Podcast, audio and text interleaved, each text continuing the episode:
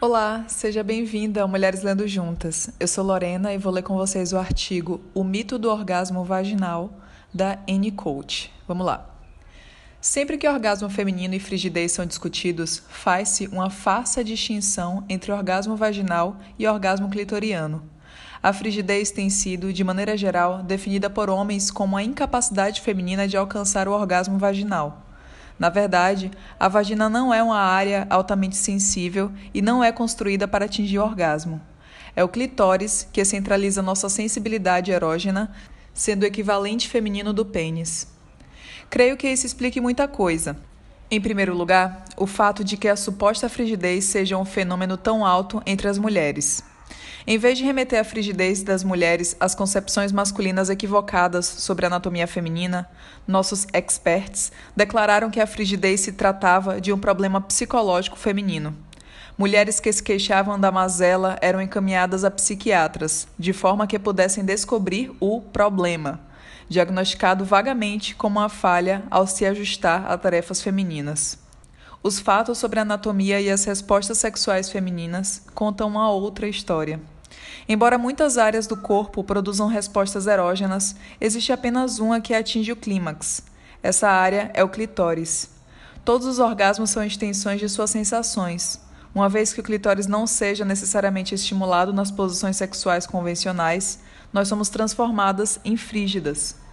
Para além da estimulação física, que é a causa mais comum de orgasmo para a maior parte das pessoas, existe também o estímulo que acontece primariamente por processos mentais, Algumas mulheres, por exemplo, podem atingir o orgasmo com fantasias sexuais ou por fetiches. Entretanto, se por um lado o estímulo é psicológico, o orgasmo resultante é físico. Portanto, embora a causa seja psicológica, o efeito ainda é físico, e o orgasmo necessariamente acontece em um órgão equipado para atingi-lo, o clitóris. A experiência do orgasmo pode também diferir em grau de intensidade alguns mais localizados, outros mais difusos e sensitivos, mas todos são clitorianos. Tudo isto leva a algumas questões interessantes sobre o sexo convencional e o nosso papel nele. Homens têm orgasmos essencialmente pela fricção do pênis na vagina, não no clitóris, que é externo e pode não ser friccionado na penetração. As mulheres, pois, têm sido definidas sexualmente em termos do que agrada aos homens, nossa própria biologia não foi devidamente analisada. Ao invés disso, fomos alimentadas com o mito de que mulheres livres têm orgasmos vaginais, um orgasmo que, a rigor, não existe. O que precisamos fazer é definir nossa sexualidade. Precisamos descartar os conceitos normais de sexo e criar novos parâmetros que levem em consideração o prazer sexual mútuo. Se, por um lado, a ideia de prazer mútuo seja liberalmente aplaudida nos manuais de casamento, por outro, ela não tem conduzido à sua conclusão lógica. Precisamos começar a demandar que, se certas posições sexuais, hoje definidas como padrão, não conduzem mutuamente ao orgasmo, elas não podem ser o padrão. Novas técnicas precisam ser usadas ou pensadas para transformar este aspecto de nossa exploração sexual em particular. Freud, o pai do orgasmo vaginal. Freud sustentava que o orgasmo clitoriano era adolescente e que ao longo da puberdade, quando mulheres começassem a se relacionar sexualmente com homens, deveriam transferir o centro do orgasmo para a vagina. A vagina, assim se pensava, era capaz de produzir uma sensação paralela, mas mais adulta, do orgasmo clitoriano. Muito trabalho foi feito para elaborar tal teoria, mas muito pouco foi feito para desafiar seus pressupostos básicos. Para uma apreciação completa dessa incrível invenção, talvez devamos relembrar a atitude, em geral, de Freud para com as mulheres. Mary Ehrman, em Think About Women, a resumiu desta forma: aspas, Toda a atitude paternalista e medrosa de Freud em relação às mulheres deriva de sua falta de um pênis, mas isso apenas fica explícito no ensaio A Psicologia da Mulher, quando toda sua depreciação fica aparente. Ali, ele prescreve às mulheres o abandono da atividade mental, que interferirá em sua função sexual. Quando o paciente psicanalizado é homem, o analista se coloca à tarefa de desenvolver suas capacidades. Com pacientes femininas, entretanto, o trabalho é o de resigná-las aos limites de sua sexualidade. Como explica Sr. Riff, Para Freud, a análise não pode encorajar as mulheres energias na direção do sucesso e da realização, mas apenas ensiná-las a lição de resignação racional. Fecha aspas. Foram os sentimentos de Freud sobre o papel secundário e inferior das mulheres em relação aos homens que formaram a base de suas teorias sobre a sexualidade feminina. Uma vez construindo a lei sobre a natureza de nossa sexualidade, Freud descobriu, sem surpresa, o tremendo problema de nossa frigidez. A cura recomendada eram cuidados psiquiátricos. A mulher estava sofrendo por falha em se ajustar naturalmente ao seu papel feminino natural. Frank Caprio, um contemporâneo de tais ideias, afirma, aspas, sempre que uma mulher é incapaz de atingir o orgasmo pelo coito, contanto que seu marido seja um parceiro adequado, sempre que ela prefere estimulação clitoriana a qualquer forma de atividade sexual, pode ser diagnosticada com frigidez, requerendo assistência psiquiátrica. Fecha aspas. A explicação era de que as mulheres tinham inveja de homens e estariam renunciando à mulheridade. A frigidez era, portanto, diagnosticada como um fenômeno anti-homem. É importante ressaltar que Freud não baseou sua teoria em um estudo da anatomia feminina, mas em suas presunções sobre a mulher como um apêndice inferior do homem e seus consequentes papéis sociais e psicológicos. Em suas tentativas de lidar com o problema da frigidez em massa, pensadores freudianos criaram uma ginástica mental elaborada. Mary Bonaparte, em Female Sexuality, chega mesmo a sugerir cirurgias para devolver as mulheres para o caminho certo, descobrindo uma estranha conexão entre mulheres não frígidas e a localização do clitóris perto da vagina, aspas, então me ocorreu que em certas mulheres, quando o espaço entre vagina e clitóris é excessivo, fazendo com que a fixação clitoriana perdure, uma cirurgia de reconciliação vagino-clitorial pode ser feita para restabelecer a normalidade das funções eróticas. O professor Alban, de Viena, biólogo e cirurgião, se interessou no problema e elaborou uma técnica cirúrgica simples. O ligamento suspensório do clitóris foi seccionado e o clitóris costurado a estruturas subjacentes, alocando em uma posição inferior, com eventual diminuição dos pequenos lábios. Fecha aspas. Mas o pior dano infligido às mulheres não era na área da cirurgia para onde os freudianos iam correndo tentar mudar a anatomia feminina para caber em suas teorias. O pior dano era sua saúde mental, ou as mulheres sofriam a culpabilização caladas, ou demandaram para a psiquiatria, procurando desesperadamente a terrível repressão escondida que tanto as impedia de atingir seus destinos vaginais. Falta de evidências. A leitora pode, talvez, alegar que tais áreas do conhecimento eram inexploradas ou desconhecidas, mas sob observação mais aguda, isto certamente não é verdadeiro hoje, nem mesmo era no passado. Por exemplo, os homens tinham conhecimento de que mulheres lutavam com a frigidez durante o coito. O problema estava lá. Além disso, existem também evidências específicas. Os homens já sabiam que o clitóris era e é um órgão essencial para a masturbação, seja em meninas ou mulheres. Sendo assim, mulheres já deixavam claro onde elas achavam que sua sexualidade estava localizada.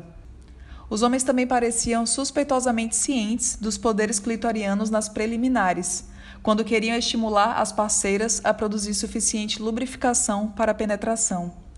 O conceito de preliminares foi criado com intenções masculinas, mas funciona como desvantagem para várias mulheres, uma vez que estejam estimuladas, os homens mudem para estimulação vaginal, deixando-as simultaneamente excitadas e insatisfeitas.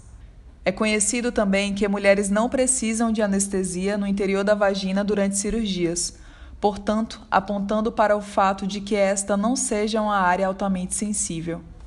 Hoje, com o extenso conhecimento de anatomia, com Kelly, Kinsey e Master e Johnson, para mencionar algumas fontes, não existe ignorância sobre o assunto. Existem, porém, razões sociais para que o conhecimento não seja popularizado. Estamos vivendo em uma sociedade masculina que não procurou mudar o papel da mulher. Evidência anatômica. Em vez de começarmos pelo que mulheres deveriam sentir, seria lógico começar com fatos anatômicos em relação ao clitóris e à vagina. O clitóris é um pequeno equivalente do pênis, exceto pelo fato de que a uretra não passa por ele, como em um pênis. Sua ereção é similar à do homem e a cabeça do clitóris tem o mesmo tipo de função e estrutura que a cabeça do pênis. Lombard Kelly, em Sexual Feeling in Married Men and Women, afirma, aspas, a glande do clitóris é também composta de tecido erétil e possui um epitélio altamente sensível que o recobre, abastecido com diversas terminações nervosas, chamadas corpúsculos genitais, que são peculiarmente adaptadas para estimulação sensorial, que, sob condições mentais apropriadas, resultam em orgasmo sexual. Nenhuma outra parte do trato reprodutivo da mulher tem tais corpúsculos. Fecha aspas. O clitóris não possui qualquer outra função que não seja o prazer sexual. As funções da vagina estão relacionadas à função reprodutiva, principalmente 1. Um, menstruação, 2. receber o pênis, 3. armazenar sêmen e 4. dar passagem ao bebê. O interior da vagina, que segundo defensores do orgasmo vaginal era o centro erógeno do clímax sexual. É, abre aspas, como boa parte das estruturas internas do corpo, pouco supridas com terminações sensíveis ao toque. A origem endodermal do tecido superficial da vagina o torna similar ao do reto e outras partes do trato digestivo. Fecha aspas. O grau de insensibilidade no interior da vagina é tal que, abre aspas, entre mulheres que não foram testadas entre nossas amostras ginecológicas, menos de 14% sequer sabiam que haviam sido tocadas. Fecha aspas. Até mesmo a importância da vagina como zona erógena, no que se diferencia de uma zona orgásmica, é comprovadamente menor. Outras áreas: pequenos lábios e vestíbulo da vagina. Estas duas áreas sensitivas podem desencadear o orgasmo vaginal uma vez que podem ser estimuladas durante o coito normal, embora isso não seja frequente, tais orgasmos são incorretamente presumidos como vaginais. Entretanto, é importante distinguir entre áreas que podem estimular o clitóris e o clitóris em si. Abre aspas. Independentemente dos meios de excitação que levam o sujeito ao estado de clímax sexual, a sensação é percebida pelos corpúsculos e é localizada onde estes se situam, na glande peniana ou clitoriana. Fecha aspas. Orgasmo resultante de estímulo psicológico. Para além dos estímulos diretos e indiretos acima mencionados, existe um terceiro meio pelo qual o orgasmo pode se desencadear, através de processos mentais, corticais, em que a imaginação estimula o cérebro, que, por sua vez, estimula os corpúsculos genitais das glândulas que desencadeiam o orgasmo. Mulheres que afirmam ter orgasmos vaginais. Confusão. Por conta da falta de conhecimento de sua própria anatomia, algumas mulheres aceitam a ideia de que um orgasmo sentido durante a penetração normal foi sentido na vagina. Essa confusão é causada pela combinação de dois fatores. Primeiro, falhando em localizar o centro do orgasmo, e segundo, pelo desejo de encaixar sua experiência na ideia masculina de normalidade sexual. Considerando que mulheres sabem pouca coisa de suas anatomias, é fácil ficar confusa. Para isso, tem uma nota. Para comprovar a infeliz atualidade dessa discussão, procure o vídeo Velha Babada, que pode ser encontrado no YouTube e em outras plataformas. Apesar do título misógino, o testemunho da mulher é de grande importância. Voltando. Fingimento a vasta maioria das mulheres que fingem ter orgasmos vaginais estão enganando seus homens para ser aceitas no cargo. Em um novo best-seller dinamarquês, Accuse, Mette Eilerson especificamente lida com este problema comum que ela apelida de comédia sexual. Esta comédia tem muitas camadas. A primeira de todas, os homens colocam demasiada pressão sobre as mulheres, pois consideram que suas habilidades como amantes estão sendo julgadas. Para não ofender o ego masculino, as mulheres vão se adequar ao papel sexual prescrito e seguir com ele, simulando êxtase. Como mencionaram algumas dinamarquesas, as mulheres que se tornaram frígidas se desinteressaram por sexo, fingindo orgasmos para aproveitar o ato sexual. Outras admitiram que fingiram orgasmos vaginais para conquistar homens. Em um dos casos, a mulher fingia ter orgasmos vaginais para fazer o homem largar sua esposa, que admitiu ser vaginalmente frígida. Mais tarde, ela se viu obrigada a continuar o fingimento, uma vez que, obviamente, ela não podia pedir para ele para ser estimulada no clitóris. Muitas mulheres simplesmente têm medo de estabelecer seu direito a prazer mútuo, encarando o ato sexual primordialmente como algo para os homens. Qualquer prazer feminino seria um extra. Outras mulheres, com o mínimo suficiente de ego para rejeitar a ideia masculina que precisavam de cuidados psiquiátricos, se recusaram a admitir sua frigidez. Elas não aceitaram a culpabilização, mas não souberam como resolver o problema, uma vez que desconheciam fatos fisiológicos sobre si mesmas. Então, foram deixadas em um limbo peculiar. Mais uma vez, quem sabe um dos danos mais enfurecedores causados às mulheres em toda essa charada tenha sido o de que mulheres perfeitamente saudáveis do ponto de vista sexual foram ensinadas que não o eram. Logo, além de serem privadas de suas sexualidades, tais mulheres foram ensinadas a se culpar quando não tinham culpa. Procurando culpa para um problema quando não há um, pode levar a mulher a um caminho infinito de auto-ódio e insegurança pois ela ouviu do analista que nem mesmo o papel que lhe cabe, o papel da mulher, terá sucesso. Ela é colocada na defensiva, com informações fraudulentas, se passando por fatos, pressionada a ser ainda mais feminina, a pensar de maneira mais feminina, a rejeitar sua inveja dos homens. Ou seja, dá teu jeito aí. Por que os homens mantêm um mito? 1. Um, eles preferem penetração vaginal. O melhor estimulante para o pênis é a vagina de uma mulher. Ela supre a fricção e a lubrificação necessárias. De um ponto de vista estritamente técnico, esta posição oferece as melhores condições físicas, embora o homem possa tentar variar com outras posições. 2. A mulher invisível. Um dos elementos do chauvinismo masculino é a recusa ou incapacidade de ver mulheres como seres inteiros, discretos deles mesmos. Em vez disso, os homens escolheram nos definir apenas nos termos que os beneficia Sexualmente, a mulher não é vista como um indivíduo buscando compartilhar com igualdade no ato sexual. Da mesma maneira como não é vista como uma pessoa distinta com seus próprios interesses em qualquer outra área da vida social. Portanto, foi fácil inventar o que quer que fosse conveniente. Além disso, a sociedade funciona segundo os interesses masculinos, e as mulheres não podiam se organizar de forma a verbalizar sua posição aos experts homens. 3. O pênis é a epítome da masculinidade. Homens definem suas vidas primordialmente em termos de masculinidade. É uma forma universal de massagem no ego, isto é, em toda a sociedade, por mais homogênea que seja, por exemplo, sem distinções raciais, étnicas ou econômicas, sempre há mulheres a oprimir.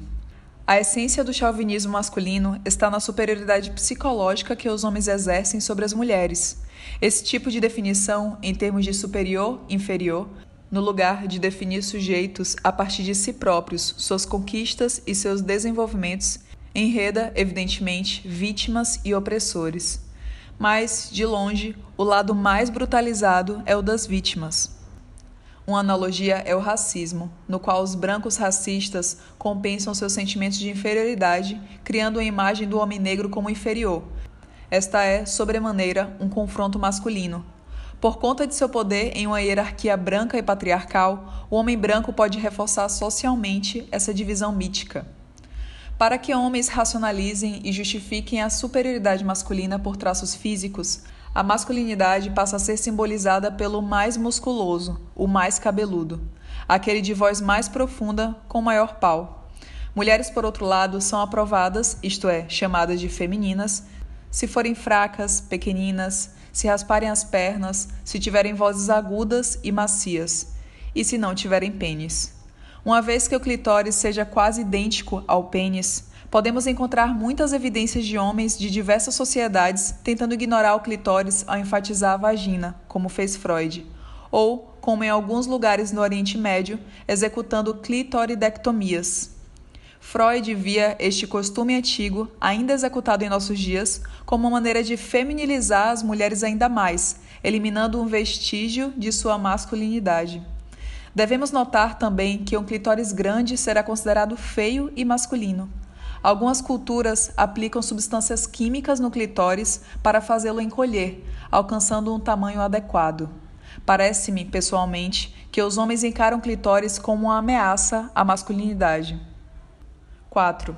O homem sexualmente desnecessário. Os homens temem se tornar desnecessários se o clitóris substituir a vagina como o centro do prazer feminino. Na verdade, tal medo tem alguma validade se considerarmos apenas a anatomia. A posição do pênis dentro da vagina, conquanto perfeita para a reprodução, não necessariamente estimula a mulher levando-a ao orgasmo, pois o clitóris está situado na parte externa e superior. Mulheres precisam se valer de estímulos indiretos na posição normal. A sexualidade lésbica oferece um ótimo argumento, baseado em observações anatômicas, a favor da extinção do órgão masculino. Albert Ellis chega a afirmar que um homem sem um pênis pode vir a se tornar um ótimo amante. Considerando que a vagina é muito desejável para os homens de um ponto de vista puramente físico, podemos observar o dilema para os homens.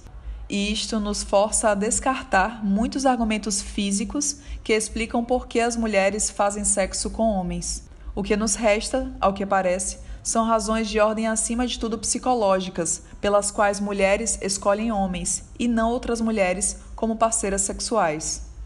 5. Controlar mulheres. O motivo dado para explicar a clitoridectomia no Oriente Médio é a de que esta impediria mulheres de se perder na vida. Removendo o órgão sexual capaz de atingir o orgasmo, presume-se que o desejo também vai diminuir. Considerando a maneira pela qual homens veem mulheres como propriedade, particularmente em nações conservadoras, deveríamos começar a pensar mais sobre o porquê de os homens não nos quererem totalmente livres. A dupla moral, como se pratica na América Latina, é projetada para manter mulheres como completas propriedades do marido, garantindo a este todos os casos que deseja ter. E por último, 6. Lesbianidade e bissexualidade. Além de terem medo de que as mulheres se voltem umas às outras estritamente para obter prazer sexual, homens também temem que elas se procurem como parceiras integrais, humanas. O estabelecimento do orgasmo clitoriano ameaçaria a instituição heterossexual, pois ele indicaria que o prazer sexual feminino é alcançável tanto vindo de homens quanto de mulheres, fazendo da heterossexualidade não mais algo absoluto, mas uma opção isto abriria inteiramente a questão da sexualidade humana para além dos limitados papéis sexuais. E com isso eu finalizo essa leitura. Se vocês quiserem apoiar o canal, existe o apoia.se barra Mulheres Lendo Juntas ou o pix mulhereslendojuntas.gmail.com.